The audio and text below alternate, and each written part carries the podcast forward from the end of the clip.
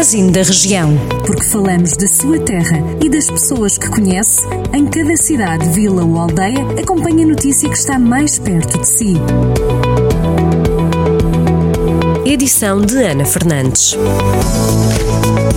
O movimento independente Renovar Mortágua vai avançar para as eleições autárquicas no Conselho, atualmente governado pelo PSD. O líder desta plataforma, André Faustino, segue como candidato à Câmara Municipal. O movimento assume como objetivo combater o que considera ser um marasmo político resultante dos anos dos executivos PS e PSD na autarquia.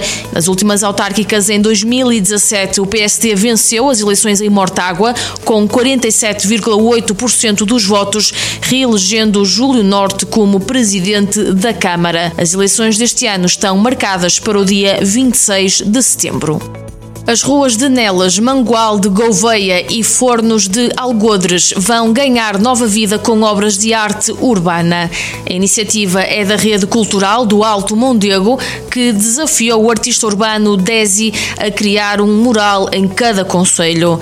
Mas além do artista, também as comunidades locais vão ser chamadas a participar nos trabalhos. Segundo refere em comunicado a organização do Alto Mondego Rede Cultural, o projeto de arte visa representar a região e aquilo que une e diferencia os seus quatro municípios. A comunidade local de cada conselho também vai ser desafiada a colorir a terra durante os meses de agosto e setembro, altura em que vão ser realizadas sessões de capacitação em todos os municípios da rede cultural, onde os participantes poderão aprender como funciona a arte urbana, quais as técnicas, qual a história e o porquê desta ser uma das das artes deste século.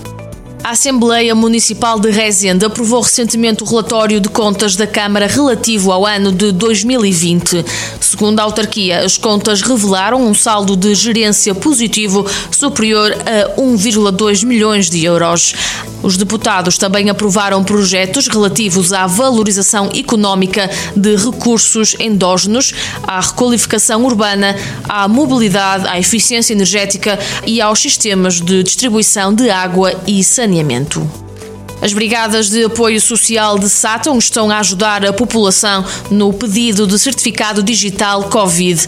Além dos serviços de apoio às necessidades básicas e urgentes da população, de pessoas confinadas e à população idosa, as Brigadas de Apoio Social estão neste momento a ajudar na obtenção do certificado digital Covid, como destacou o município de Sátão em comunicado.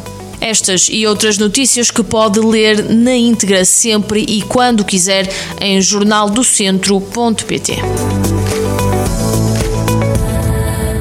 Jornal do Centro, a rádio que liga a região.